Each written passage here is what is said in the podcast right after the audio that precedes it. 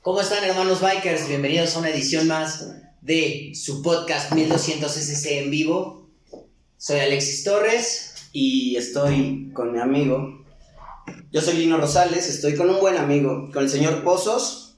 En esta ocasión, nuestro invitado especial es Pozos, un rockstar del motociclismo, y nos va a platicar sobre su canal sobre dos ruedas. Y dicen que tiene el mismo garaje que Salomón Dream, pero en motos. No, todavía no. Vamos a empezar, ¿qué te parece? Vamos a empezar con ese tema. De cuánto tiempo para acá llevas manejando moto y cuáles han sido tus motocicletas, desde la primera hasta la que hoy traes. Desde el 2007, este, es una Honda Bros 125, una Honda Falcon eh, es NX4, Ajá. eh, una eh, de ahí, es que no recuerdo ahí bien. Bueno, Hubo un una, sí, no, lo que pasa es que dejé de manejar moto un rato, como cinco años, porque pues me dediqué al, al ámbito profesional y pues ahí ya no. Ok. ya lo, lo dejé de lado un rato, pero después fue una este, Bayashi 150, luego la NS200, la Yamaha Vistar 1100.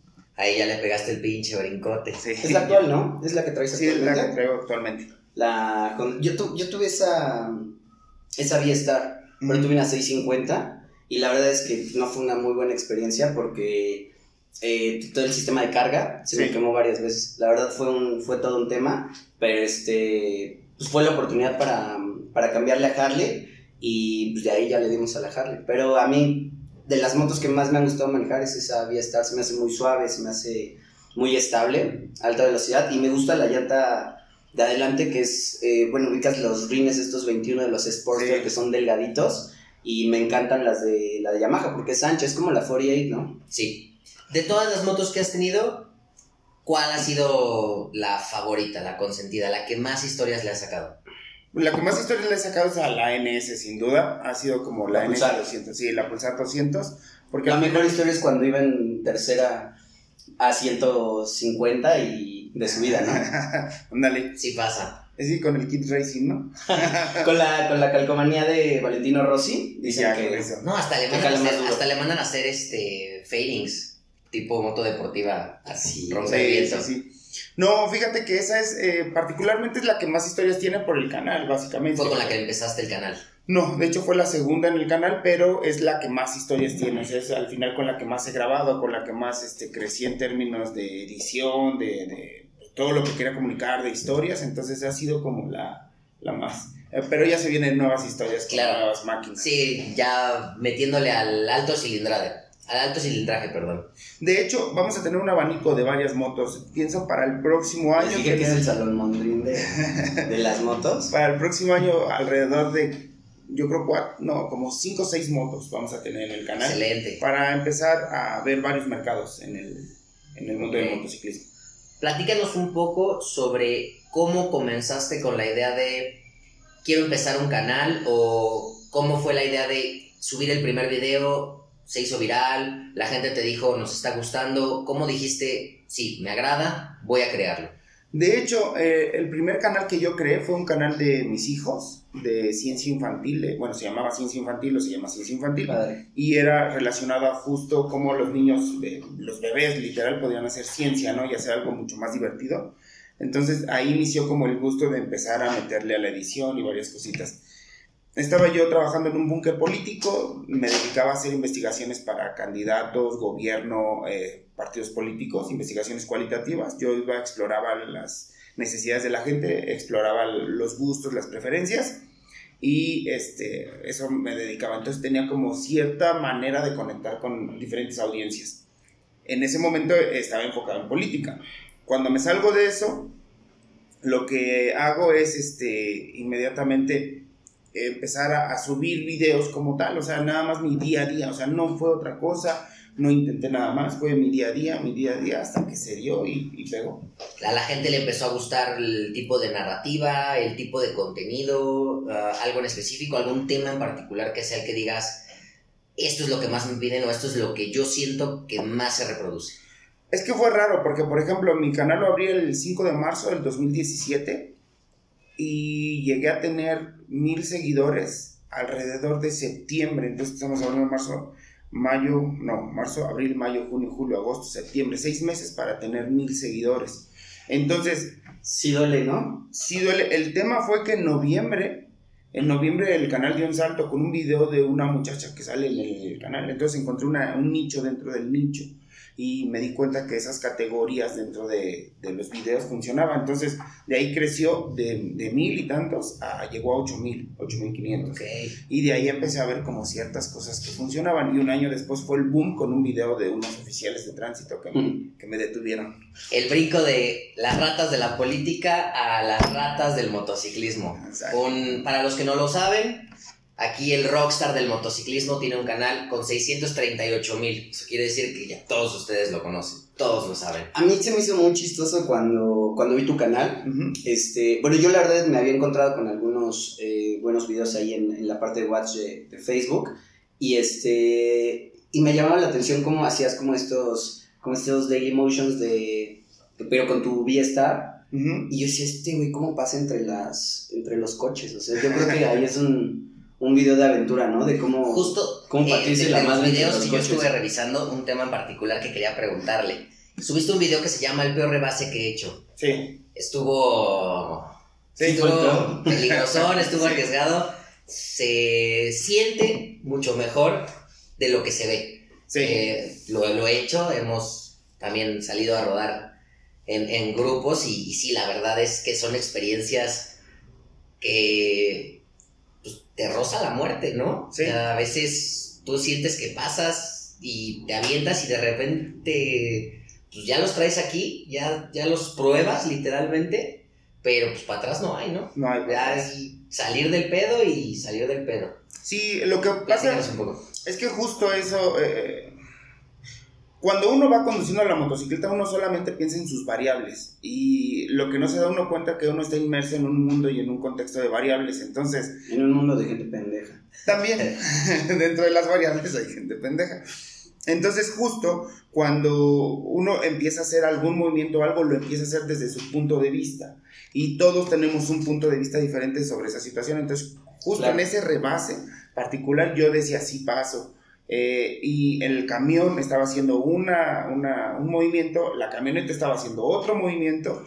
Entonces dije, ahí entro. Cuando me doy cuenta que ellos como que se ordenaron de manera normal, como lo haría cualquier vehículo en cuatro ruedas, no pensaron en una motocicleta. Entonces, Claro.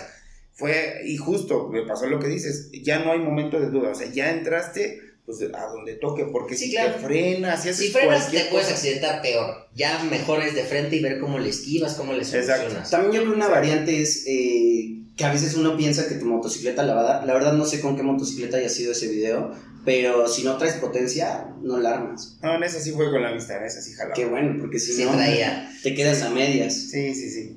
Pues qué bueno. A mí me- la verdad es que me gustó muchísimo el, el- el canal. Le, le estuve dando algunas checadas. También en Instagram tienes este, un- un- una buena cantidad de, de gente que te está siguiendo. Me, me late mucho eso. Hay como toda una eh, como ola de gente en, en- en Instagram, en YouTube que está haciendo cosas muy, muy padres, muy chidas. Y que justo yo creo que hacía falta en, en México. La verdad es que yo he visto algunos este, canales eh, eh, en Francia, en Estados Unidos de motociclistas Sí, y a veces están muy centrados en, ya sabes, lo que ves al día a día y ya, y se basa, y se basa en eso. Y a mí me gusta que le están enriqueciendo con muchas otras cosas. También están ampliando como la parte de, algunos tienen sus boutiques, tienen su taller, tienen etcétera. Y, pues, y eso está muy chingón. A mí me gusta mucho todo lo que se está haciendo actualmente en YouTube en, en México en cuanto al motociclismo y creo que pues ya hacía falta alguien que, que nos acompañara. sí lo, lo que pasa es que, bueno, yo empecé a conducir la moto en el 2007,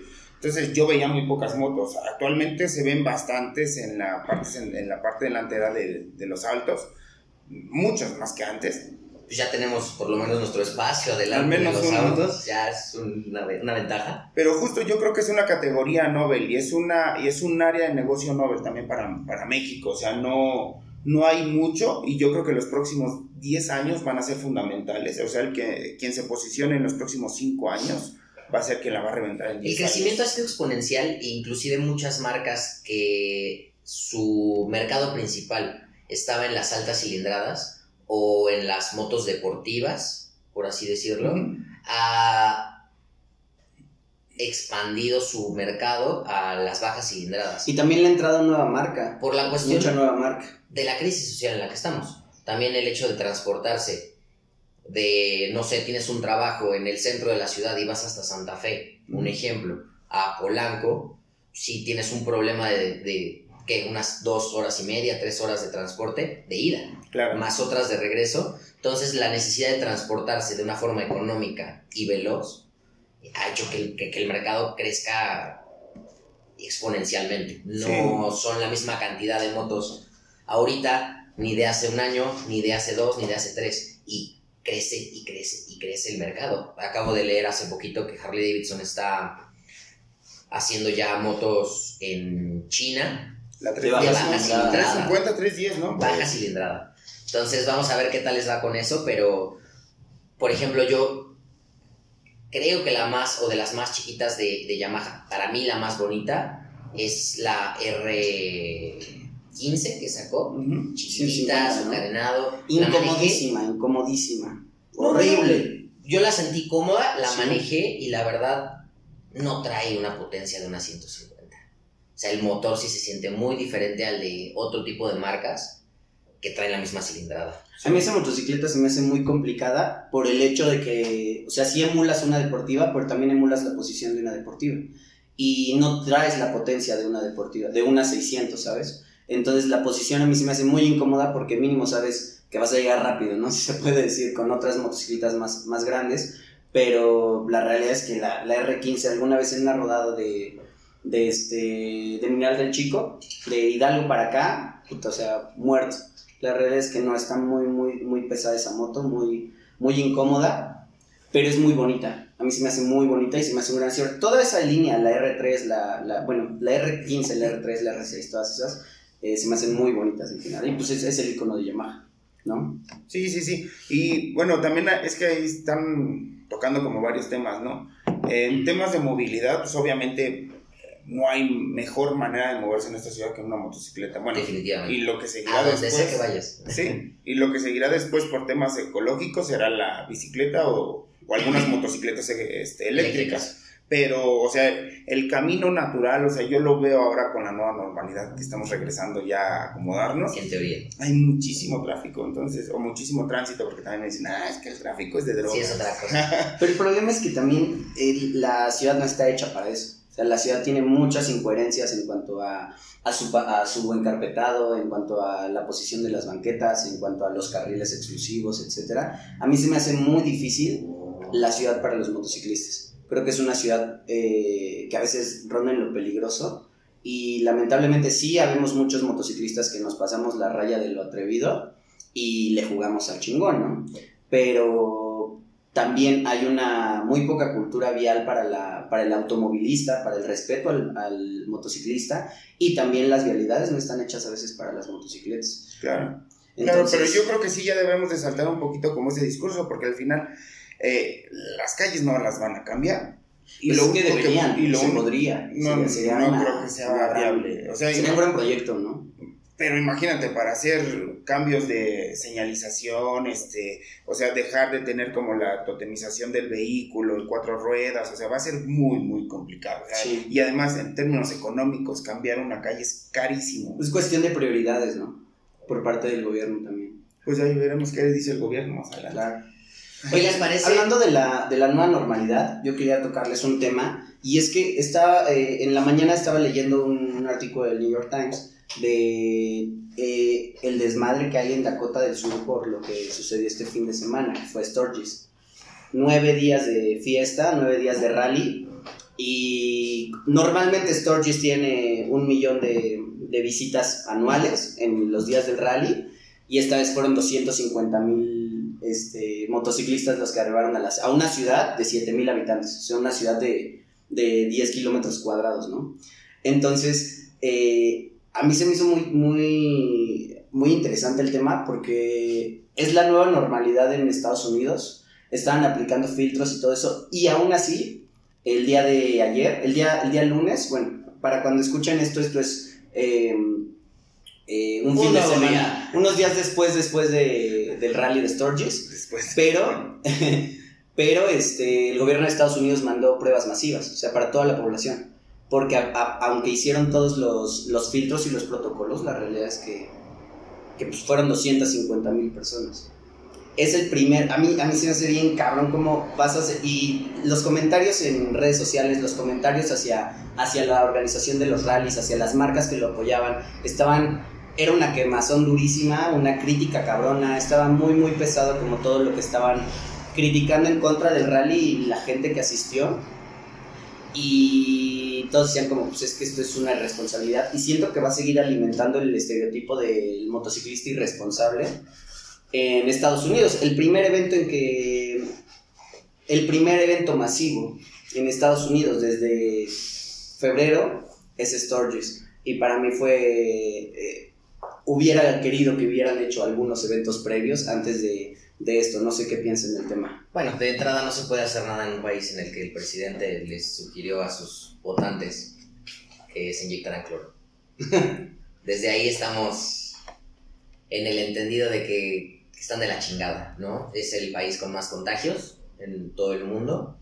Entonces, su regreso a la normalidad o algo esconden no algo no nos están diciendo que pues, yo los veo muy tranquilos, ¿no? Es el país que o tiene o tuvo más contagios en algún momento y sí, se cerraron, cerraron fronteras, inclusive creo que todavía seguimos con fronteras cerradas con Estados Unidos, pero ve a, a, Donald Trump realmente tranquilo, sugiriendo pendejadas, hablando pendejadas, entonces los, el primer país en hacer eventos ya masivos, Estados Unidos, está haciendo eventos de deporte, de todo tipo, entonces... ¿No vieron que hubo una fiesta, un festival masivo en Wuhan? Realmente, o sea... cabrón, un festival de Cuidados y todo, no creo que...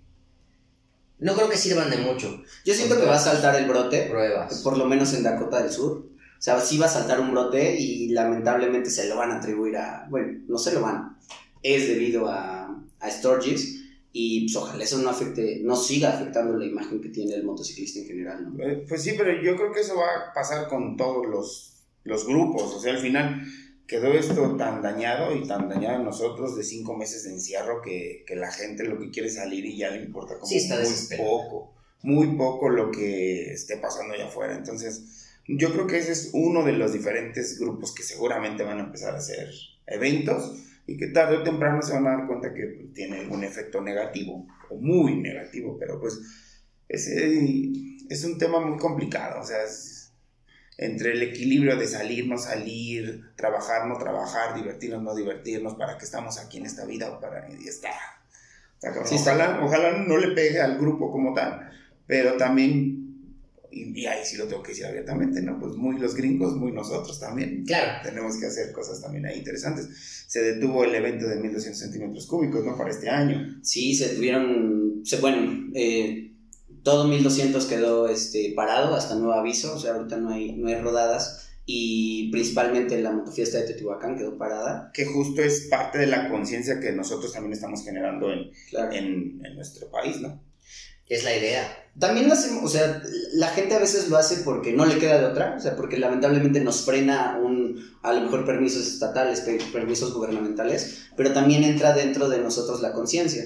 Y es, eh, a nosotros, claro, nos interesa cuidar la salud, etcétera, pero tampoco... la cuestión en medios, no queríamos ser el Vive Latino. Sí, es, justo lo que te digo, el, el Sturgis fue el Vive Latino, o sea, es, es, lo que, el efecto que vinieron a hacer. Ya tengo todo pagado, no lo voy a cancelar, los que tienen su boleto hay reembolso, adelante. En todos los, los motos, en todos los, los medios estaba saliendo lo de las pruebas masivas de Dakota, y en todos los medios estaban como de, es que eh, un grupo de, o sea, como si estuvieras leyendo un periódico de los años 60 eh, diciendo estos muchachos rebeldes satánicos, o sea, los periodistas hablando como si los como si no hubiéramos pasado un siglo ya de, estereotipos y un siglo de desmadres y vienen a estereotipar de nuevo el motociclista. O sea, Sturgis hizo el mismo efecto del Vive Latino con su valemadrismo de, de, eso, ¿no? Y en México realmente, eh, o sea, no, no me gusta decir que somos más responsables de nada, más bien aquí sí nos frenaron.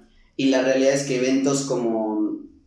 Eh, eh, no sé, eh, los eventos en, en, Aguascalientes, en León, eh, la fiesta en Teotihuacán, etc. Hay muchos eventos que por la cantidad de personas que, Que asisten. que asisten, es imposible que tú lo hagas. Sin embargo, se siguen haciendo rodadas. Hace que 20 días fuimos a, a una rodada que nos invitaron con, con este güey, con el duende, A la marquesa. a la marquesa, y nosotros fuimos pensando que iba a ser divertido, ¿no? Pensamos que era una buena idea. Nunca creímos la magnitud a la que iba a llegar. O sea, de verdad parecía que ibas camino a Acapulco a una camoto. O sea, era un desfile que con eso quería pasar a un tema de otro video que tú tienes muy particular, que es negligencia o necesidad, ¿no? Estar ¿Y viendo tres monos montados en una motoneta, eh, haciendo caballitos la- el güey, su esposa o novia Y el bebé en medio. y el bebé en medio, ¿no? Y, y va haciendo caballitos o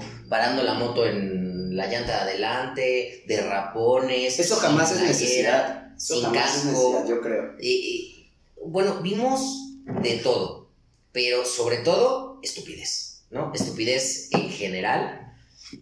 Íbamos nosotros con la idea, un, un amigo nos invitó, que es el animador de todos nuestros eventos, que iba a ser su cumpleaños y, y rodadita, ¿no? Pero la juntó junto con diferentes Era, era organizadores. una organización de motoclubes de, de Toluca. Y bueno, no, no quiero señalar a nadie en específico porque sé, sé que fue una, una convocatoria abierta. O sea, no fue responsabilidad de alguien en específico. Bueno, de ese güey del duende por cumplir años. Pero yo le calculo unas 3.000 personas. Se salió de control. Creo que 3.000 la gente estaba personas demasiado harta de estar en, encerrada. ¿En el Valle del qué? Sí. Del Conejo. En el valle del quién sabe qué, en la marquesa. Y nadie te para porque no hay un, o sea, no es un evento como tal.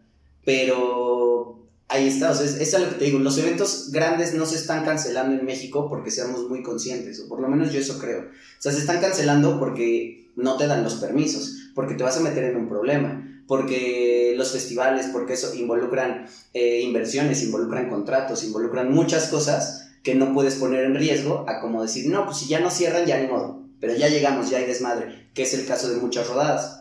Entonces, eh, yo siento que en México lo que sí ya hay eventos grandes, pero todos se están haciendo eh, a escondidas y ya con el, el queremos salir, queremos salir. ¿no? Pues ni tan escondidas, ¿no? Porque todo el mundo va sacando fotos y si lo haces en una red social a escondidas, pues no tiene nada de escondido. No tiene nada ya. Definitivamente, o sea, en cuanto haces una convocatoria abierta estás en el entendido de que pueden llegar una, cinco, diez o mil personas, ¿no? O- Pero, pero justo más. yo también creo que ese sí tiene que ver un tema de personas. Por ejemplo, yo sí desde hace un mes, mes y medio dije no voy a hacer ninguna rodada hasta el próximo año. Ah, el segundo semestre del próximo año. El Ok. segundo semestre del próximo año porque el tema de la vacuna y de todo, pues no vamos a tener vacuna hasta como Dicen que primer sem- trimestre, ¿no? De, del próximo del año. 21. Entonces, obviamente, eso implica cierta responsabilidad por parte mía. O sea, al final, más de medio millón de suscriptores y si convoco una rodada, seguramente se Claro. vienen como mil, dos mil motos. Claro. No, no es correcto. O sea, seguramente me voy a contagiar ahí. Por un lado y otro, eh, entiendo lo del tema de, de, de las. O sea, de los permisos, ¿no? Como tal, que no los quieren soltar. Pero yo creo que también debería de haber cierta conciencia de parte de las, de las marcas, de las personas que están haciendo como contenido que tienen más peso allá afuera. Ojalá se den cuenta, pero sí, Claro. también es, es un tema personal. Claro. Y sobre la negligencia, ahí tengo un tema bien interesante. Cuando yo estaba en Chiapas, fíjate, justo cuando empezó a crecer mi canal, yo estaba en Chiapas. Y vi a varias familias que iban en una motocicleta, iban sin casco y así por la selva. Y te llegas a preguntar si esta familia no se transportara así, ¿cuánto tendría que pagar en, en pasaje, no? Sí, claro, a lo mejor es algo impagable. Entonces, sí, sí hay situaciones donde hay necesidad y donde no lo puedes evitar y a lo mejor traen una moto la más barata o la más económica o la que les alcanzó, pero les permitió como hacer más cosas y hay una cosa muy particular aquí, que cuando sales a rodada, una rodada como tal, o sea, ya no es, ya no es, este, No es una necesidad. no, es Claro. una negligencia pila, sí, o sea, no les interesa y lo peor, o sea, tú puedes, con todo respeto, tú puedes estar idiota y hacer lo que sea contigo, ¿no? Pero ya traer una criatura que no tiene conciencia del impacto que puede tener un pequeño golpe Claro, para su vida, pues sí, una negligencia total. totalmente. Yo lo he visto muchas veces. A mí, a mí se me hace eh, muy molesto, me dan muchas ganas de pararme, decirlo. Eh, pero es meterte con, eh, con, toda una cultura, con todo...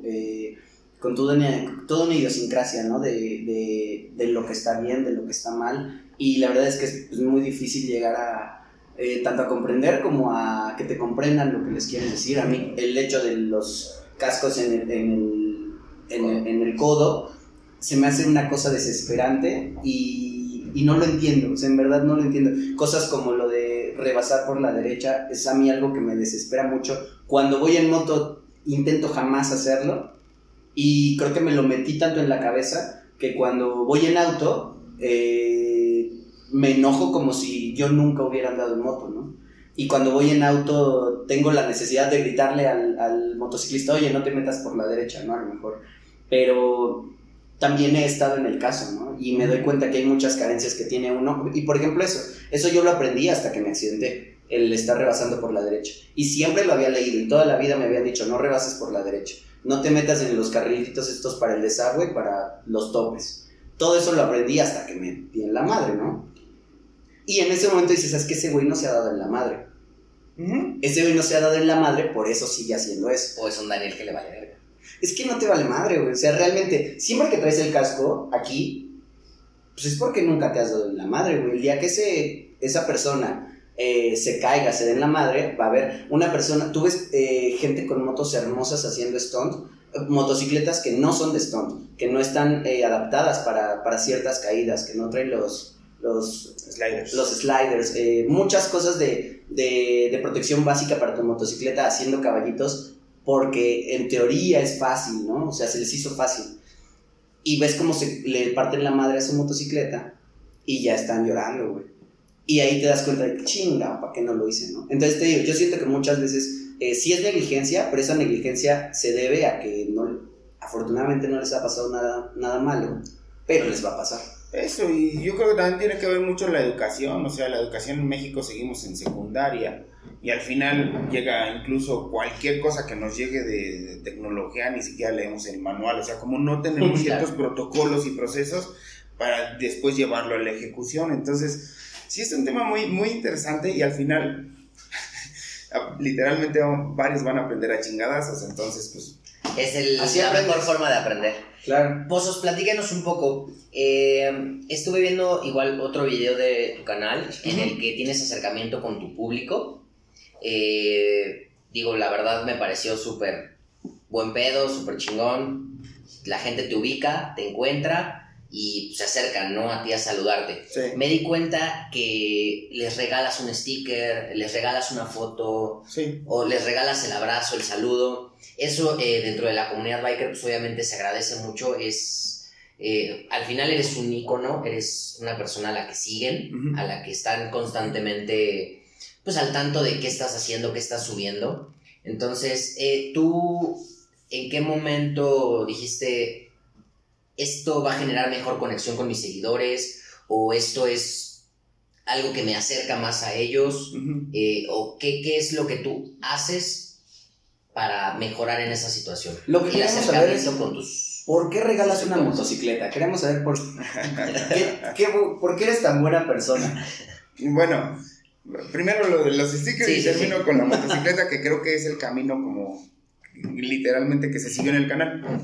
En marketing, yo trabajé cinco años en el área, cuatro o cinco años en el área de marketing, haciendo investigaciones de mercado. Lo hacía después para políticos. Bueno, ahí aprendes que hay campañas de activación. Las campañas de activación te sirven para pues, diferentes cosas, ¿no? Y además hay ciertos elementos que generan engagement con, con el público, particularmente el acercamiento. Yo no me tomaba fotos. O sea, yo he conocido a muchísimas personas muy importantes en este país y nunca me tomé fotos y nunca me importó, estuve en... ¿No le faneabas? No, eh, y estuve en, o sea, con, con gente, por ejemplo, del Grupo Alfa. Grupo Alfa es a nivel internacional uno de los grupos económicos más fuertes, tiene un chinga, madral de marcas. Entonces estuve con líderes muy importantes en diferentes ramas y nunca me gustó como el lobby, nunca me gustó esa interacción. Me gustaba presentarles y decirles que le estaban cagando y que eran unos pendejos y que tenían que revirar para que su marca se posicionara o quedaba. Entonces, eso como que siempre me tuvo como los pies en la tierra. A ver. Cuando empezamos a hacer el canal, veo la necesidad de... mm, el insight es este. Yo quiero ser el estereo joya de las motos. Ok. Así, el insight de fondo es ese. Y eso me permitía además acercarme. Mucha gente, o sea, tú puedes hablar bien conmigo, no, no, o sea, no veo que tengas algún tema ahí como de restricción, barrera, inseguridad, etc. Pero te puedo decir que el 50-70% de las personas que me siguen no se pueden acercar a mí les da pena, les da inseguridad, por lo que sea, ¿no? Porque tienen poca formación, porque tienen algún problema seguramente en su infancia o en su desarrollo, porque, porque no sé, o sea, se quedan trabados cuando te ven. Entonces, una manera en que yo cortaba también eso era decirle, ah, compa, compa, tranquilo, mira, te regalo un sticker. Y con eso empezábamos una conversación. Claro. Entonces, eso generaba mucha, mucha interacción, mucha interacción. Lo fui llevando a, a tal punto en que, por ejemplo, cada vez que va un niño a mi local, este, le regalo una playera, una gorra o algo. Y ahí hay otro insight que ese no lo voy a decir porque muchos se pueden ofender, después lo diré, se los diré a ustedes, pero... La ilusión, ¿no? Del niño queriendo ser como tú. Mira, lo voy a decir, lo voy a decir. Dice, eh, yo no, yo no soy muy... He leído la Biblia y he leído varias cosas, pero no soy muy, muy religioso como tal, no creo que... Tengo otras creencias. Bueno, dice la Biblia y dice Jesús, dejar que los niños llega- vengan a mí, porque de ellos es el reino de los cielos. Yo pensé que esa, o sea, si lo verbalizamos, dejar que los niños vengan, que de ellos es el reino de las motos, es el reino que sigue, o sea, son los nuevos Sí, claro, es la nueva generación. Es la nueva generación de bikers. Entonces, en, en todo, digo, todo esto se mezcla para que lleguemos a una. No, pero también eso es, es justo también de lo que estábamos hablando. O sea, los niños tienen tan poca interacción con las motocicletas y tan poca cultura sobre motociclismo y conocen tan poco de la de, de las ventajas, de las maravillas y de los peligros y de las traiciones de las motocicletas que llegan, se compran una a los 16 y se matan. O sea, es- eso, es, eso es muy cierto. Si tú tuvieras niños aprendiendo, ¿cómo lo aprendes de un coche? O sea, realmente eh, el, el niño tiene tanto acercamiento con los autos, conoce qué son los autos desde que es pequeño, que ya de grande sabe las ventajas de un auto, la defensa que tiene un auto, y es más, los empodera para hacer más pendejadas, güey. Bueno, pero- para el sentido contrario. Ahí en ese sentido sí yo siento que la forma de enseñar de un padre a manejar la moto es muy diferente a la de un coche. Yo de la mayoría de veces que me acuerdo que mi papá me dejó manejar el coche, a veces en sus piernas, yo estaba pequeño, eh, a veces ya solito, era porque el güey estaba pues, jarra, ¿no? Entonces me decía, bueno, a ver, llévatelo tú, ahí te voy cuidando, ¿no? Y eso pues, ni de chiste me lo iba a hacer en la moto. Tengo historias así de muchos conocidos, amigos, amigas, que igual, no, pues yo aprendí a manejar coche porque mi papá se ponía unas pedas, que pues me decía, pues, órale, va, regrésatelo tú. Y pues así aprenden muchos, ¿no? Creo que muy diferente a la forma de aprender a conducir motocicleta. Regresando al tema, pues, al, al final es, es la generación futura. Sí. Entonces lo que estás haciendo es acercarte con tu, tu público, con un pequeño seguidor que le vas a dejar esa huella. Entonces él va no idolatrarte, No, no es la palabra porque- porque no es lo que se, se busca. Y de, ajá, de hecho, no lo busco con mi imagen. Exacto, pero al tú estar generando un tipo de contenido específico consciente, le estás dejando un mensaje correcto. Entonces tú sabes que, por ejemplo, si ese niño se mete en el momento que sea tu canal, va a encontrar un mensaje positivo o Exacto. por lo menos va a encontrar el mensaje negativo o la crítica a ese mensaje negativo Claro. que no debe de seguir, porque a lo mejor no todo el contenido es de cosas positivas, pero sí es de cosas que no debes hacer. Sí, sí, sí, claro. Entonces- y justo, justo ahí es donde inicia todo. Cuando te das cuenta que tienes mucho peso allá afuera, que lo que empiezas a decir tiene impacto, tienes que empezar a cuidar qué dices y qué no dices. Uno. Y dos, Pero tampoco haces contenido para niños. O sea, yo creo que no te puedes cuidar todo el tiempo de lo que haces. Si al- o sea, yo entiendo, eh, por ejemplo, el argumento de, de- que el niño va a poder ver lo bueno y lo malo, pero también no se hace contenido para niños. Y la realidad es que, por ejemplo, si tú subes un video de un policía corrupto, no es algo que quieres que vea un niño, güey. La realidad es que se va a enfrentar en un momento a eso. Pero yo creo que eso no le deja ninguna educación. O sea, eso es contenido para eh, gente que ya podemos asimilar el- lo que debemos hacer frente a, una, a un momento de corrupción, ¿no? Sí, claro, pero yo no me meto a sus casas, ese ya es tema de sus padres. Es un O sea, yo- manazo al niño, ¿no? Pero sí debo de entender que mucho del contenido que yo hago lo ven Tienes cantidad de, de niños. bastantes, bastantes. De hecho, tengo un video hasta... ¿Has tenido que manejar algún tema de diferente manera porque sabes que lo van a ver niños? ¿O Sí. realmente es como de Sí, ya papitos? No, ya empiezo a ponerle delfines y dos, tres cositas a las groserías más fuertes, cosas así. Patitos. Ajá. De hecho, la idea del patito viene de ahí. O sea, yo no conectaba con audiencias más jóvenes. O sea, ustedes tienen que 27, Sí, 25. 24. Mira, Yo no conectaba con ustedes, yo tengo 39 años. Entonces, una manera fue encontrar un elemento de comunicación que me permitía conectar con audiencias mucho más jóvenes.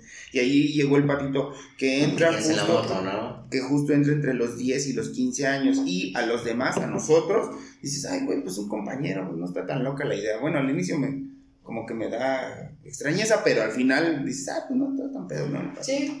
Va, entonces con eso entendí todo el impacto que podía tener. ¿Cómo llegamos a lo de la rifa de la moto? ¿Cómo andamos de tiempo? ¿Todo bien? ¿Bien? Media hora. Perfecto. Ah. Todo no se va a editar, ¿no? Sí. No cortas lo de la... Bueno, una manera, ay, ¿cómo se ponga lo de los niños vengan a mí porque lo van a tomar un poquito más? Sí, porque Maciel también decía eso y, y era muy buena idea. Sí. Claramente no lo vamos a cortar. Ah, claramente. Qué buena. Cabrón. Y en otro capítulo de Desenmascarando Pedófilos. No me imagino. No, no, no. Entonces, ¿cómo llegamos a, a regalar una moto? Sí. En el, el año pasado, y esto es anécdota, ¿eh? el año pasado, en, noviembre, en diciembre del año pasado, me fui a Sonora, estuve en Sonora y con un amigo tuve un viaje astral, tuvimos una prueba de ciertas cosas y Ok. me di cuenta a lo mejor de algo que parece muy sencillo y parece muy común, parece muy normal, que es el tema de la finitud. Todos, Me pasas el número, ¿no? ¿eh? todos y cada uno de nosotros no vamos a estar aquí. Sí. O sea, y e- es neta, o sea, no vamos a estar aquí. Y es cuando te llegas, eh, te llega como un análisis interno que dices, ¿y, y qué quiero hacer con lo que tengo? ¿Para qué lo quiero? O sea, para quedármelo, para acumular, para tener. Y no, o sea, yo siento que, ah, como hay algún libro por ahí, lo bueno vende también. O sea, lo bueno también, lo que haces bien, lo que haces de corazón, también Claro. puede ser un producto que la gente le guste. E hicimos la rifa pensando en querer ayudar y ayudamos. Hicimos una rifa donde vamos a donar 50 mil pesos para una... eh, estamos viendo para niños con VIH-Sida y fueron además 50 y tantos regalos y el envío de la moto. Entonces ahí se van los 100 mil pesos que se compraron de la ANS, que se vendió en un tiempo récord. O sea, 24 horas ya no tenía boletos. Cuando yo pensé que me iba a tardar como dos o tres semanas en venderlos, se fueron así. Porque eh, por lo mismo, o sea, la gente La idea conectó. La idea es ayudar. O sea, no me voy a quedar ni un peso porque no tiene caso quedarme un peso. Esa moto me dio tanto, me dio esta cantidad de seguidores, me dio la oportunidad de conocerlos a ustedes, de conocer Gracias. infinidad de personas que han llegado a mi vida y han cambiado muchas partes de, de lo que yo pensaba que era la vida. Es muy padre que, que se intente eh, devolver algo a la gente, porque la gente a veces estereotipa a, la gente que ve en internet, a la gente que ve detrás de una pantalla. O sea, la estereotipa como... Yo he escuchado muchas veces los comentarios de, sobre los youtubers mexicanos como de, güey, no das ni madres, güey, ese güey seguro está ganando la nota. Sí y no, no necesariamente. La realidad es que eh, las redes sociales son muy engañosas. Los números a veces son engañosas en cuanto a la cantidad de dinero o la cantidad de posiciones materiales que te está produciendo esa chamba. Claro. Y eso es muy engañoso, ese tema es muy engañoso. Pero para la gente en general es de... No es nada engañoso, es estar Sí, haciendo te estás muchísima enriqueciendo. lana. Y yo creo que todas las personas que han, que han este, hecho algunas cosas en, en base, con base a internet eh, han pasado por esas situaciones. Y es muy padre cuando la gente puede corresponderte de esa manera y les devuelves un poquito de todo lo que te han hecho ganar y no hablando de dinero, ¿no? sino hablando de toda la satisfacción personal, todos los, los grandes momentos, todas las experiencias, las anécdotas y justo es lo que te llevas, ¿no? Sí, Pues es que increíble. justo, justo es, ha sido lo más bonito, o sea, lo puedo decir así como jarabe de palo, no bonito, o sea, neta, todo me parece bonito, o sea, ha sido perfecto, ha sido bien, ha ido evolucionando el canal hacia donde quiero que vaya, de hecho viene un nuevo giro al canal y vienen, bueno, a los dos canales, y viene una conexión completamente diferente, posiblemente guste, posiblemente no, pero el que no Hay para arriesga, todos. y el que no arriesga no gana. Definitivamente hay para todo tipo de públicos, para todos sale el sol y quien lo quiera recibir bien, bien, ¿no? Pero yo soy fanático de los videos de los policías. Soy fanático de esos videos, me encantan. Me encantan más cuando el policía sale perdiendo o cuando logras eh, sacársela y, y- la gente se puede defender sobre los, sobre los videos. Yo vi una cantidad de, de videos y, y videos, eh, creo que los que tienes, la verdad no, no conozco la, la totalidad de vistas que tienes en algunos videos, pero sí vi unos muy, eh, con muy buenos números sobre videos. Es un tema sobre policías. Policías. Es un tema de morbo muy, muy duro, ¿no? Sí, lo que pasa es lo que les decía. eh, al inicio, cuando entendí como la dinámica del nicho, empecé a ver nichos dentro del nicho. Y uno de esos, una categoría que identifique claramente es las chicas. A los bikers les encanta pensar que eh, les atraemos a las chicas, cuando lo que pasa en cada semáforo es que, lo que los que te voltean a ver son hombres. Sí, Entonces, definitivamente. Y ni siquiera a ti. A la moto, exacto, ya dice, ah, tú, tú la traes, y ya. Bueno, esa parte. La otra, los policías.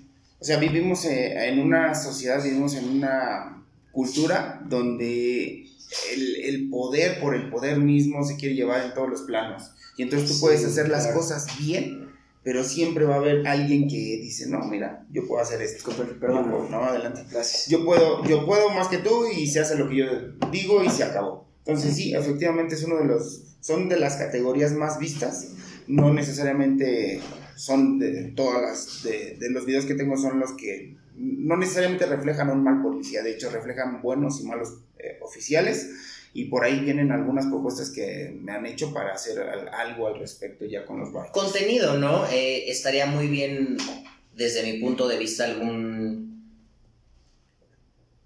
alguna sección, algún contenido, un canal eh, en el que te den armas, porque no toda la persona sabe, no todas las personas saben sobre leyes, no todas las personas eh, se dan la oportunidad de simple leer el reglamento, ¿no? Ujú. Mi reglamento de tránsito o ya no de leerlo, traerlo descargado en el teléfono, Pues si no traerlo en el librito. No, o sea, a lo mejor no para leerlo, pero pues traerlo ahí para que cuando llegue una persona a quererme ver la cara de pendejo, porque a eso vienen, pues tener yo armas para decirle, pues a lo mejor, ok, ¿qué, qué, qué artículo o sobre qué falta tú dices que me vas a infraccionar para yo tener una base. Pero. ¿cuánta gente lo hace realmente? El problema es que hay eh, eh, estas interpretaciones eh, delegacionales o interpretaciones municipales a leyes federales, a leyes eh, que, que entran en otros marcos. Yo creo que ese es un problema muy grave porque, no sé, hablando por ejemplo de los grados de alcohol que tú puedes consumir, son diferentes en la Ciudad de México que en el Estado de México. Y eso, por ejemplo, no viene en un... Bueno, sí viene en un reglamento, pero viene en un reglamento de la Ciudad de México, en uno del Estado de México, y cuando uno rueda, pues te, te- te- tienes ese problema, ¿sabes? Cruzas. Tú cruzas tres estados y eso no es tan difícil. Tú vas a Cholula y ya pasaste Ciudad de México, Puebla y, y- El y el Estado de México. Y pasaste tres estados con tres eh, reglamentaciones diferentes, o los cuales ni, eh, bueno, tú como abogado podrás tener a lo mejor un, un- un- un margen mayor de conocimientos en cuanto a cómo defenderte, ¿no? Pero la realidad es que te enfrentas a un policía de Puebla con el que nunca, o sea, no conoces realmente No, el y que también reglamento. su trabajo es no estar sabes, eh, engañando y asustando a, a la gente. ¿no? Es, Porque que llegan a, a atacarte. Y mira, esto es corralón, cárcel, pena perpetua y te sacan mil pendejadas. Y ya cuando ves el pedo dices, bueno, ok, ¿no? Y te ¿Cómo acuerdas nos hasta que te metan delitos que no Porque son ya así. te metió tantas ideas de que, que a lo mejor hasta la cárcel, ¿no? Y cadenas perpetuas y pena de muerte. Y, y eso es muy grave. Y te pasaste un semáforo, ¿no? Pero no, esto es. Y, y la placa, pues se la quito, ¿no? Entonces a veces por. A lo mejor ni siquiera es eso. Pero ya por no hacerla de pedo, por salirte del problema, pues ahora, ¿cómo nos arreglamos, no? Y ahí va el billetito, y, eso es lo que, a lo mejor algún contenido en el que, ¿sabes qué? Toma calma, primero revisa si es cierto, si no es cierto, y, con calma, ¿no? sí, que el- te quieran el- ver la cara de El único de tema ahí es que a veces, independientemente de que diga el reglamento, lo que diga el reglamento, o sea, la ley está armada de modo que el Claro. oficial tiene pues, el sartén por el mango. Y incluso, por ejemplo, te pueden meter, lo que me pasó a mí fue que me metieron por carriles centrales, circular, perdón, carriles, este, proyectar entre carriles. Ajá. Si yo hubiera dejado la moto ahí, y yo me hubiera ido, él mete la motocicleta y él hubiera podido, podido poner, porque no traía casco, Claro, por citrar, por eso, por todo, y yo ya no tengo elemento alguno para poderme justificar. Por eso luego digo que la cámara es fundamental, por un lado. Y por otro, hay vacíos muy interesantes. Si tú lees el reglamento, dice que no puedes circular en carriles centrales con mm, motores menores a 250 centímetros Yo no sabía eso. Así dice el reglamento. Ah, carriles centrales. Carriles centrales. Sí, de, alta velocidad. De, de al- sí. Ajá, y si tú ves los letreros a la entrada de los carriles centrales, dice mayores, a Mayores, 250 Sí, centímetros entonces cúbicos. 250 no entran. Sí, de acuerdo al reglamento. Ah, bueno, sí, pero el letrero dice mayores. Entonces ahí es cuando queda interpretación del oficial.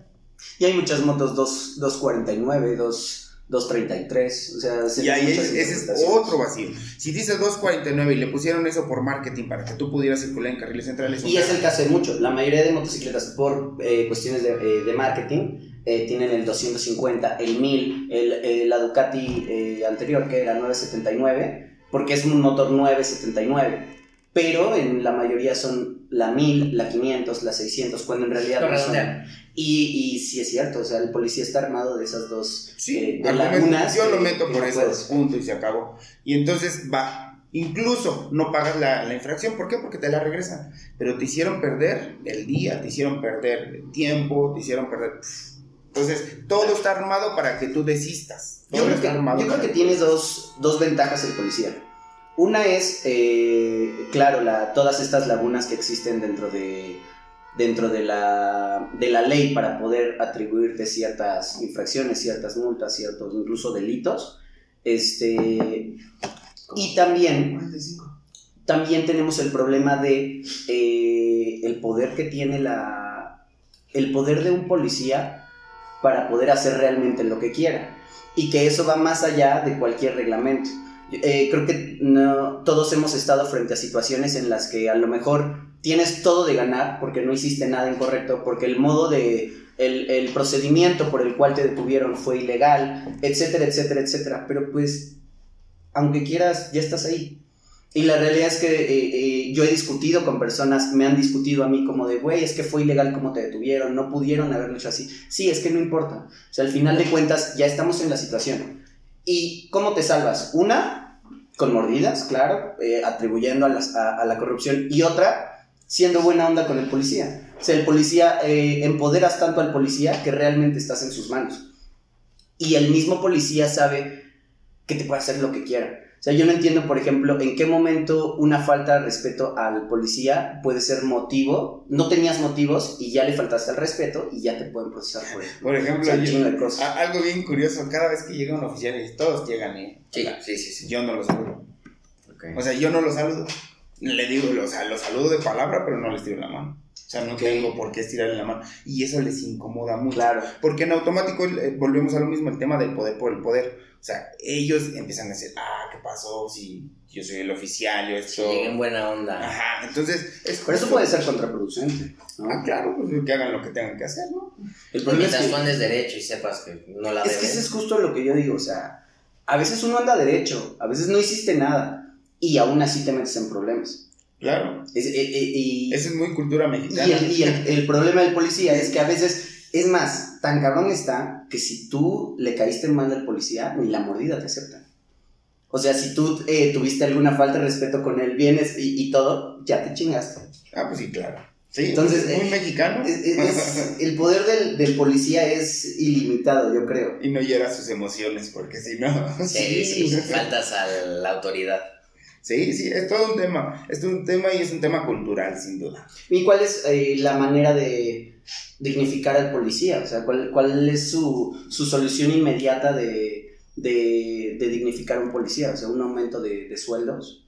No, yo, yo creo que no va por ahí, va por el tema de la profesionalización. Hasta que O sea, tanto entrenamiento como buenos sueldos. En- no, entrenamiento no, educación formal, o sea, valores, reglas, o sea, que, que tengamos policías con universidad sería como lo, Lo ideal. primordial, sí, y eso baja en automático. En las culturas que hay mayor este, índice educativo en los oficiales, bajan considerablemente lo, eh, la corrupción. Claro. Como la Policía Federal, ¿no?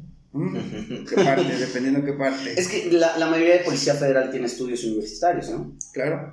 Y tenemos eh, mucho, todos tenemos una historia con un policía federal de corrupción. Bueno, yo no. O bueno, de- yo, yo, yo no. conozco muchas historias de, de policías federales que, aún con la educación que tienen, están preparados, son de academia, eh, tienen un entrenamiento muy cabrón y no, la realidad es que yo siento que los sueldos también siguen siendo insuficientes. Sí, pero es, es que es- entras dentro de una cultura, o sea, si la mayoría tuviera Claro. estudios universitarios, considero que invariablemente va a bajar la corrupción. Pero cuando es un nicho, un pequeño grupo solamente, o sea, se deja absorber como las manzanas, o sea, ya todas están podridas, nada más queda una buena. Claro. Claro. Y entonces, creo que va por ese lado, pero Me habías contado que tenías un proyecto, ¿no? De, de con todo este tema de policías, de, de- del apoyo entre motociclistas, etcétera. Sí. ¿Cómo va eso? De hecho, no es un proyecto como tal mío, sino más bien me invitaron a participar un grupo de abogados. Están formando un nuevo servicio y atención al biker que va a ser como tipo, como renta mensual, como trimestral, donde si te para un oficial, ellos van a hacer todo el proceso que yo viví en dos, tres meses, ellos lo van a hacer. Entonces tú nada más te dedicas a mandarle los, los comprobantes de que obviamente tienes la motocicleta en regla, las cosas que Claro. que hacer y, y también el tema de grabación, si llevas una cámara y grabaste el momento en que te detuvieron, tuviste algún incidente y que ellos actuaron de, de- de mala fe o, o no hicieron su trabajo como debían, ellos llevan los procesos en diferentes, en al menos tres instancias, donde el, el tema es eh, justo decirle al oficial, sabes que no puedes hacer esto. Claro. Entonces lo van a mandar llamar, esto y lo otro, y eso va a generar como la conciencia de que, a ver, o sea, las cosas si me... como de- decía un oficial, fíjate, yo cuando lo- los atoro, los atoro porque en verdad están haciendo algo mal. Si no, ni les digo nada. Dice, porque solamente así un biker o cualquier persona te va a reconocer si jefe la cagué. Entonces, justo es regresar y decirle, a ver, hagan las cosas bien. Entonces está en pláticas eso, creo que sale para ahí por, por ahí de septiembre. Entonces va a ser un, un servicio muy interesante. Buen tema. A mí me, to- me Sí. tocó hace unos días, el, eh, me paró la, una, una patrulla motorizada y este, por el tema de las luces LED.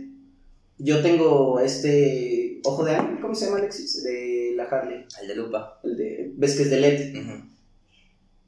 Yo la verdad es que en ningún momento me, me detuve a leer si es correcto o es incorrecto. Según yo no tiene absolutamente ningún problema las, los, los focos de lupa, Mm, eh, siempre y cuando tengas tus, tus luces abiertas, ¿no? tus luces prendidas en todo momento. Sí, que no sea estrobo. Ajá, exactamente, que no es estrobo. Entonces es, una, es, una, es un, un ojo de ángel que trae alta y baja, simplemente. Y estuve discutiendo tres horas con una patrulla sobre eso. Y el problema es que yo no me dejé y estuve alegando sobre el reglamento. No tenía una, un argumento en pro mío, pero tampoco él tenía uno en contra mío dentro del, del reglamento. Y nunca salió nada y aún así me quería recoger la motocicleta. Entonces como eh, hay cosas que no vienen dentro de, los reglamentos, que estás sobreentendidos que son permitidas, pero también podrías tener un sobreentendimiento de que están eh, prohibidas, ¿no? No, en, en ley lo que no está prohibido está permitido. Siempre y cuando no vaya en contra de las buenas costumbres, por así decirlo. O sea, si tú sabes que estás haciendo algo malo con eso, como a lo mejor traes un, sí, una luz que incomoda a los vehículos, sí te van a detener porque estás generando una molestia, una incomodidad a los demás. Pero si tú traes tu luz normal, nada más, pues, obviamente, ¿por qué? Porque ilumina mejor mi camino, pues es un beneficio para mí. No está prohibido, está permitido. Siempre y cuando no estés generando una molestia a los demás. Pues yo creo que le molestó que... Que, Que se estaba bien bonita. que no te puedo llevar al corralón. También. No, es, es y que sabes, eh, pero ¿sabes por qué me dejó? Porque me dijo, en todo momento, a mí, eh, a mí me gusta hacer lo contrario a lo que tú dices. En cuanto llega, yo, buenas tardes, oficial, buen día. No sé por qué siento que mostrarle respeto en exceso a un policía es eh, bueno para mí. Eh, bueno, bueno en general para la situación. En, en- me ha salvado en algún momento. Y no salvado porque porque haya, porque traiga algo mal, ¿no? Sino salvado en el hecho de que me querían chingar y simplemente se aburrieron porque dijeron, güey, este güey me ha tratado a toda madre y, y, y lo voy a dejar. Es que justo, ¿cuál es, ¿cuál es la línea? O sea, yo no, yo no diría una grosería, yo saludo de buenos días, pero no estiro la mano. ¿Por qué? Porque yo creo que el respeto está más allá de la sumisión. Y no estoy diciendo que seas claro. ¿eh? Pero, no va a Pero sí, pero sí, pero sí, pero nos vale bien así. Pero el tema justo es, ¿por qué no hacer las cosas bien? O sea, incluso lo que decía ese policía que dice que ese sí se los chinga cuando los ve, o sea, al final está dentro de sus valores, está haciendo las cosas como él considera que son correctas.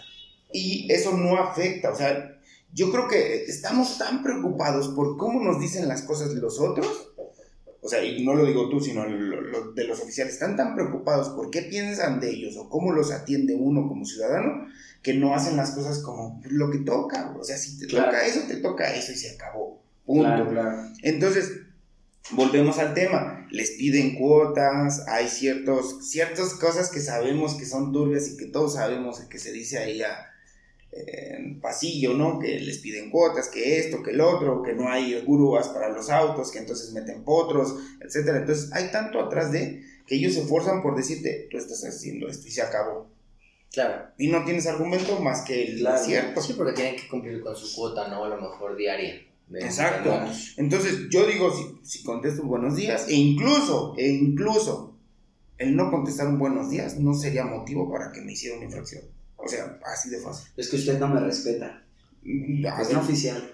Sinceramente no. Es que ese es el tema. Yo creo, porque justo a mí, a mí lo que me conflictúa de, de situaciones así donde uno... Al final somos igual. Exacto, exacto. Entonces no, no, necesitaría yo hacer algo para, para caerle bien, para que se sienta como respetado. Si yo no lo agredo, si él no me agrede, hay respeto. Claro. Y el tema es que es muy cultural. En México estamos, somos muy sensibles, somos sí. garrito de tlaquepaque. ¿Qué más, Alexis? Pues eh, quería platicar ¿Ya me sobre seguir? cómo andamos de tiempo, ¿bien? Ya en cuestión, como dueño de un canal, ¿cómo ha cambiado no solo tu forma de ver el motociclismo, sino tu forma de hacer motociclismo? Eh, haces eh, colaboraciones, rodadas, eventos con otros eh, dueños de canales. ¿Cómo ha cambiado tu relación en, en ese sentido? Inicié a los videos porque yo quería comunicar algo. Casi no me interesó mucho tener mucha interacción con otros. Sí veía otros canales y los sigo viendo, pero no fue como mi hit andar este, interactuando con otras personas. En algún momento lo intenté con un par de, puedo decirlo, colegas. Que digan nombres. Hacen video. No, la verdad ya es un tema que ya no quiero tocar más profundamente, si quieren algún día platicaremos. Pero no funcionó y no funcionó y desde ahí he tenido como, como más enfoque en lo que yo estoy haciendo, que fue el inicio de, de, esto. O sea, ¿qué quiero comunicar? Grupos, Hay como grupitos de, de, conocidos, de gente. El motociclismo en, en México se me hace muy de grupos eh, en todo, tanto en los medios como en la gente que está eh, eh, creando contenido, en los grupos de, incluso de las motofiestas. tenemos muchos grupos cerrados, yo creo que le falta un poquito abrirse, ¿no? Pues sí, sí, sí, sí, pero también nos hace falta hacer las cosas solos. O sea, es que en México somos colectivistas, y eso lo sé por, mi formación. Este, somos colectivistas, entonces al ser colectivistas regularmente buscamos el apoyo de quién puede hacer esto, quién puede hacer lo otro, pero yo creo que si puedes hacerlo tú con tu idea también, también es válido. He hecho rodadas, las rodadas de de canal de YouTube, yo creo que tengo de las más grandes, más de... Haces una Teotihuacán, ¿no? Muy grande. Hice una, hice una, no, o sea, de hecho no hago a Teotihuacán en específico, sino ahí se me ocurrió y, ah, y todo y se prestaba para una muy buena metáfora, entonces lo, lo metimos ahí y fueron 1150 motos con más de 2000 personas. Entonces, este, fue un tema ahí muy interesante, a las salas también fueron como mil y tantas. Este, entonces, tengo como canal solitario de las mayores rodadas que hay.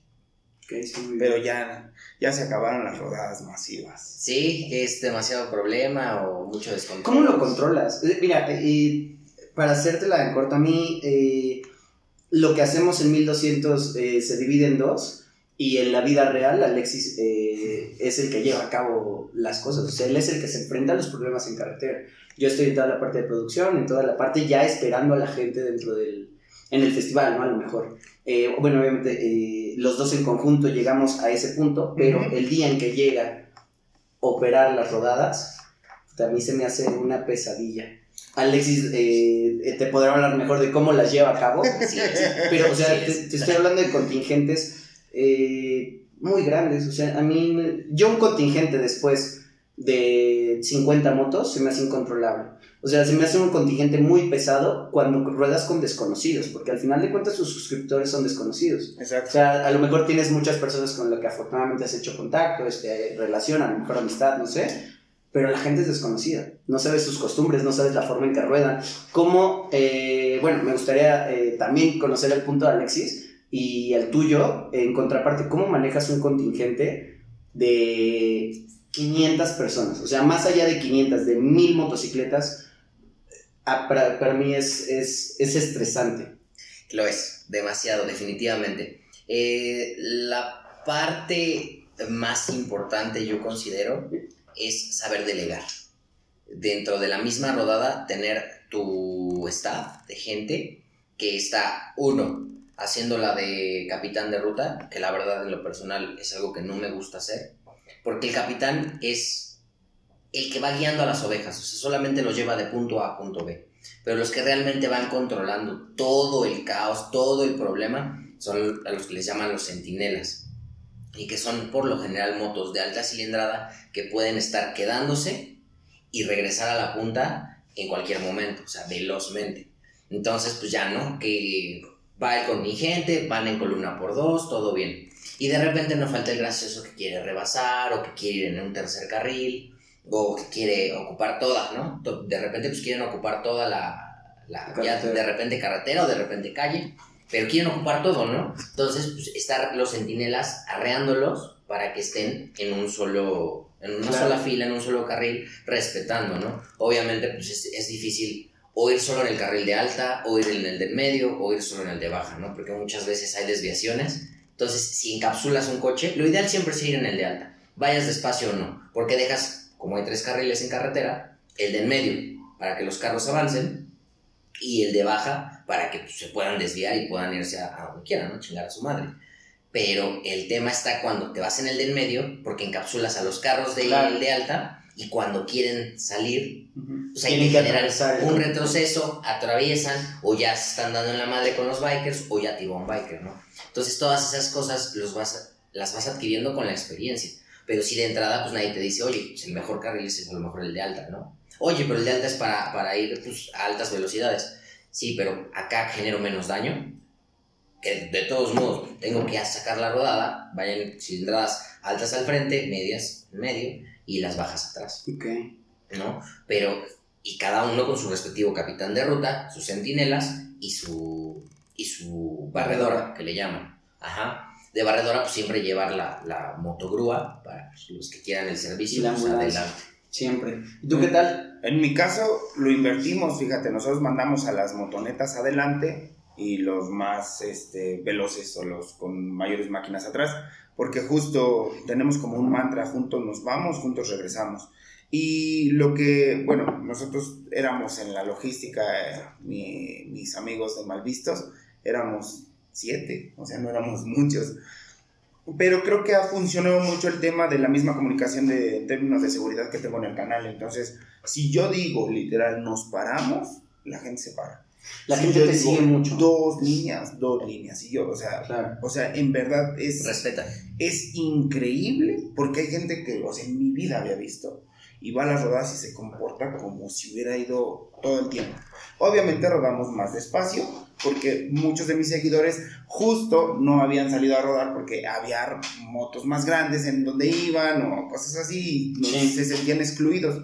Y lo que nosotros hicimos es incluirlos, enseñarlos a rodar y de hecho la última rodada que fue a las alas hablamos de esa metáfora de vamos a rodar las alas porque es la última rodada masiva que vamos a hacer en el canal y la idea es que ustedes tomen sus propias alas y vuelen solos.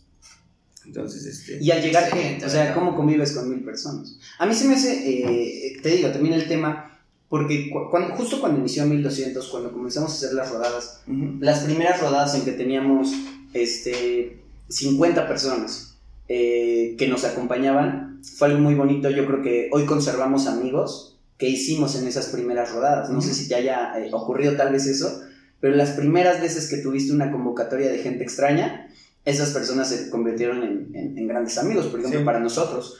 Pero porque y fue una convocatoria eh, de 22 motocicletas en nuestra primera rodada. La carretera une personas. No, no, sí, y la- las- y las- nos unió en ese momento, éramos, te digo, 22 personas, hicimos una gran amistad, fuimos parte de, de- del mismo motoclub, etc. O sea, se, se hizo un, eh, un, un- un buen enlace, un buen match, ¿no? Pero actualmente, o sea, no, no conoces a la gente. Y No. la realidad es que llegas y te quedas con un grupo. Actualmente se me hace más lejano el contacto con las personas.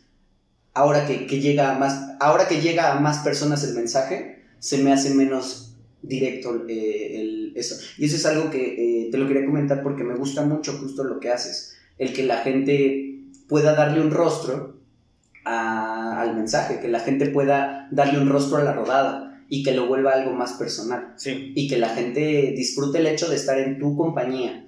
Y eh, 1200 hace a lo mejor eh, el viaje, te hace el recorrido, te llegas al lugar, a lo mejor es la experiencia del festival, los artistas, los shows, etcétera, mil cosas que ya involucran otro, menos el rodar personalmente con un amigo. Y eso es un problema para nosotros porque justamente por eso la gente hace sus propios grupos. Ruedan en conjunto, pero bajo las propias reglas individuales de, de los grupos. De su grupo. Y eso que mencionas es un elemento, creo que clave para un orden, el que si tú dices separan, separan, ¿no? O sea, yo creo que eh, Alexis tiene eh, la capitanía y puede ir dando órdenes, sin embargo, siempre debe haber eh, gente con iniciativa y que le gusta pues, comenzar el desmadre. Y es justo los que rompen el orden del grupo.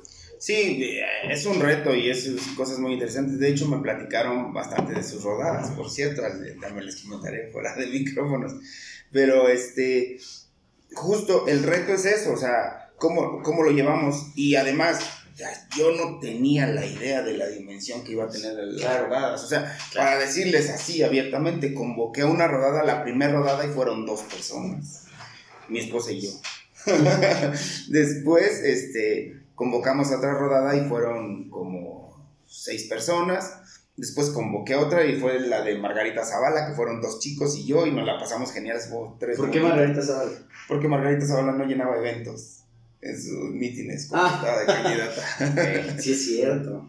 Entonces, este, nos fuimos nosotros tres a toda madre. Y la siguiente rodada, 400. Y la siguiente rodada, 1150. Y la siguiente rodada, o sea, Sí. pum, pum, o sea, yo no me lo esperaba. Sí, exponencial. Hago logística, una semana antes rodamos la ruta, vemos puntos críticos, etcétera, planeamos dónde alguien se tiene que parar para detener tráfico, o sea, hacemos muchas cosas, pero el día del evento es un, es el día de, es el día de, y, Sí, es totalmente diferente. Y Nada que- sale como. y justo debes de tener gente, como bien lo decías, gente que, que sepa tomar decisiones críticas y que, y que no Sí, te esté tú- preguntando, claro. güey, ¿cómo le hago? No, no, güey, cabrón, pues si yo vengo a... Esa es otra, yo tengo que ir adelante. Claro. en una rodada me paré, me hice a un lado para ver cómo venía el contingente y se empiezan a parar todos. Vete. Pues sí. Entonces, eh, o sea, funcionas de una manera completamente diferente. Y te lo va dando la experiencia. En ese momento, pues tú no pensaste que se iban a parar todos. Ya cuando ves. Debes acelerarle. Sí. Es una, es una responsabilidad. O sea, yo, Por eso mismo, muy ya no hay rodadas masivas. Ya no va a haber rodadas masivas, ya lo he dicho abiertamente. Voy a hacer rodadas mucho más de nicho.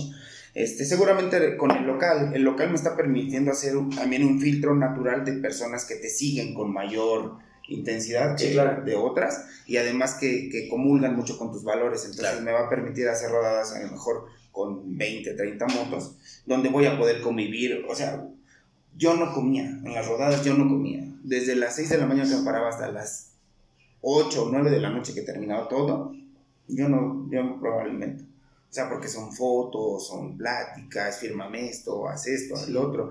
Y La vida de rockstar. Y además, mi- mis amigos, mis amigos se encabronaron. Güey, ya te apartamos comida, vente a comer. No, güey, o sea, no puedo, güey. ese es el momento con ellos. Claro. O sea, no me ven y cuando me ven, no les doy la atención. Sí, pero a- ahí a lo mejor caes en un error para ti, ¿no? Que a lo mejor pues, te estás mal pasando. es que ahí te va. Justo. Pero es, es parte, es chamba es chamba. eso. Sí, definitivamente. O sea, para mí la y la gente va con la es- ilusión de verte. Claro. Porque si no se va a rodar él solo a... Si, Claro. si quiere ir a Por Teotihuacán, algo están ahí. va a Teotihuacán, al otro día... O sea, Teotihuacán no se va, ¿no? O, o las alas o a donde sea. El destino no se va. Pero cuando Si el esposo le va a firmar las chichis a en- mi novia. en ese momento es por ti, ¿no? Por, por el canal, por lo que representas para esa persona. Exacto. Claro. Entonces, Y lo que vamos mundo- a construir, el momento que vamos a construir, justo la experiencia.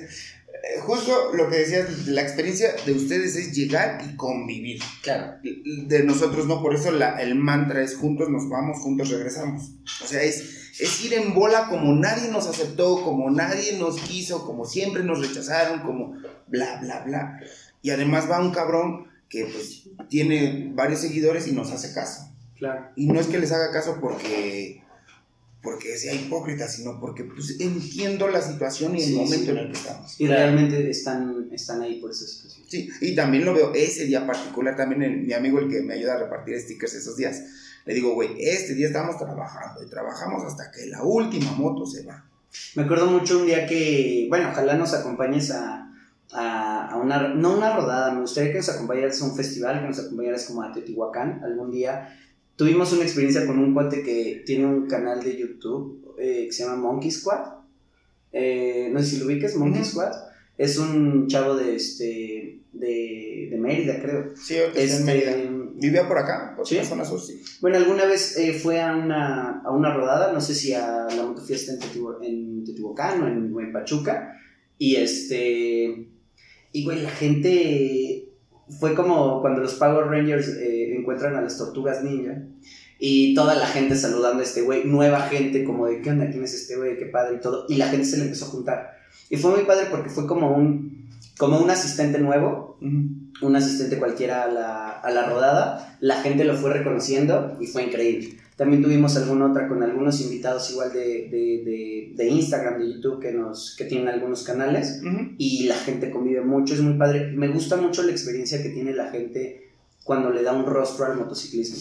Y eso es algo que, que te sale muy bien y que eh, le estás dando la importancia que tiene. O sea, lamentablemente yo creo que eh, justamente esos son el tipo de cosas que faltan en, en México, en que la gente tenga a lo mejor un, no sé si un líder sea la buena palabra, pero a lo mejor una persona que eh, te dé tanto buenos ejemplos como experiencias y todas estas observaciones que das, todos estos, el hecho de traer la cámara y documentar las nuevas experiencias, yo creo que es muy bueno para la gente, porque son cosas que no consumes. La gente va a las rodadas, va a motofiestas, va a muchas otras eh, situaciones donde se enfrenta al motociclismo, pero si puede vivir el motociclismo en un tercero, también lo asimila y va entendiendo nuevas experiencias para no cometer los mismos errores. Pues justo, yo calculo que el 30-40% de mi audiencia no es motociclista, por ejemplo. Entonces, este, vive a través de lo que les Ajá. muestras. Y además ponen más atención a los motociclistas porque dice, yo no sabía que, por ejemplo, ustedes pueden ir en medio de los carriles. Le digo, sí, es que hay ciertas circunstancias Claro. y eso educa, eso forma. Estamos justo en México en un momento que le llamo yo, donde estamos evangelizando. Y vamos a evangelizar, depende cómo, o sea, queremos los, y lo digo con todo respeto para las personas que van a Tres Marías, los que andan corriendo a 250 hacia Tres. Marías en un Son domingo. pollitos de colores. O qué queremos. O sea, y además vienen nuestros hijos. No sé si ustedes llegan a tener hijos, porque pues con esto de las nuevas culturas y las nuevas formas de pensar, pero si llegan a tener hijos, ¿qué quieren para sus hijos? Claro, ¿qué estás dejando? Un legado al final que por lo menos lo ideal sería de una cultura correcta. Eso es lo que intento. Y algo que sí quiero dejar bien claro. A mí siempre me han dicho que soy biker banquetero. Ya hice un rally de mil millas y entonces no sigo siendo biker banquetero y seguiré siendo biker banquetero, por lo que veo. Sí, siempre vas a ser biker banquetero para la persona que, que ya rodó a Guadalajara y cree que, cree que Ajá. está lejos. Justo. Entonces, yo más que, un, que sentirme motociclista, soy una persona que le gusta subirse a las motos. así. Claro. Por eso creo que en verdad no pierdo piso del tema de las motos. O sea, para mí las motos es una, y le llamo máquina de emociones porque para mí es una máquina que te da un chingo de emociones. Muy bonitas la mayoría, pero cuando te das un putazo también dices, ah, cabrón. También te dan chingo de emociones. Para Entonces, terminar, Pozos, eh, me gustaría que dieras un mensaje eh, a, a- a la cámara, a los seguidores, no solo a los de 1200, a los tuyos, sobre lo que tú consideres más importante, un consejo que te habría gustado recibir de un biker experimentado para comenzar en el motociclismo y si ya estoy en el motociclismo, para tomar conciencia. que me hubiera gustado que me dijeran, Sí, cuando te subiste a la moto. yo creo que, que es, el que más repito, o sea, nunca le pierdas el respeto a esta, a esta muñeca, a esta máquina, nunca le pierdas el respeto, haz lo que sea, aviéntate lo que sea, el límite está en el cielo, o sea, pero nunca le pierdas el respeto. Esa máquina, así como te puede llevar al éxtasis, te puede llevar literalmente, como todos lo dicen, y es cierto, a la tumba, si no la respetas. Eso. Y lo primero que me dijeron cuando compré la, la Honda Bro 125 fue, con esta te puedes subir a las banquetas, no pasa nada. No. Me acuerdo de la vendedora. Entonces, eso me hubiera gustado. Sí, claro. Está cañón. Bueno, este. Que nos mencione sus redes sociales Sí, para que cuéntanos la más. gente los, los- Porque también eh, ahorita hablaste de tu taller Sí. y pues, no sabemos dónde está, qué onda, qué andas haciendo por ahí. Ah, bueno. ¿Qué sigue? Bueno, primero las redes sociales. Sí, sí. Mis redes sociales principales son sobre dos ruedas eh, en YouTube, eh, Pozos2R en Instagram y Facebook. Y en... tengo otro canal, el canal secundario, que es más como más personal, es el de Pozos, como tal, así, Pozos. Y está en YouTube. Eh, actualmente estoy trabajando en varias cosas. Uno, el tema de, de los servicios que se van a dar de, de derecho o de atención para los bikers. Eh, creo que los compas le, le pusieron el búho biker, entonces ahí vamos a estar muy metidos. Estoy sacando una línea de botas biker que van a salir pronto. No salieron por la pandemia porque lamentablemente el señor que las armaba falleció de COVID.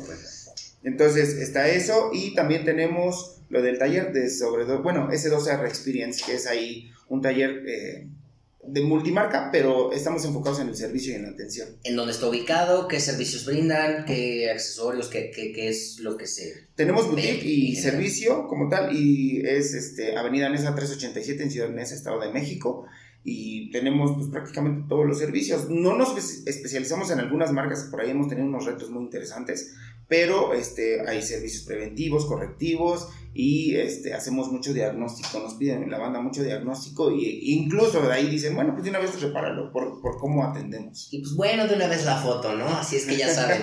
Si quieren visitar al rockstar del motociclismo, No, ¿cuál? en S2R. No, no olviden seguir sobre dos ruedas. Estamos en Facebook como 1200 centímetros cúbicos.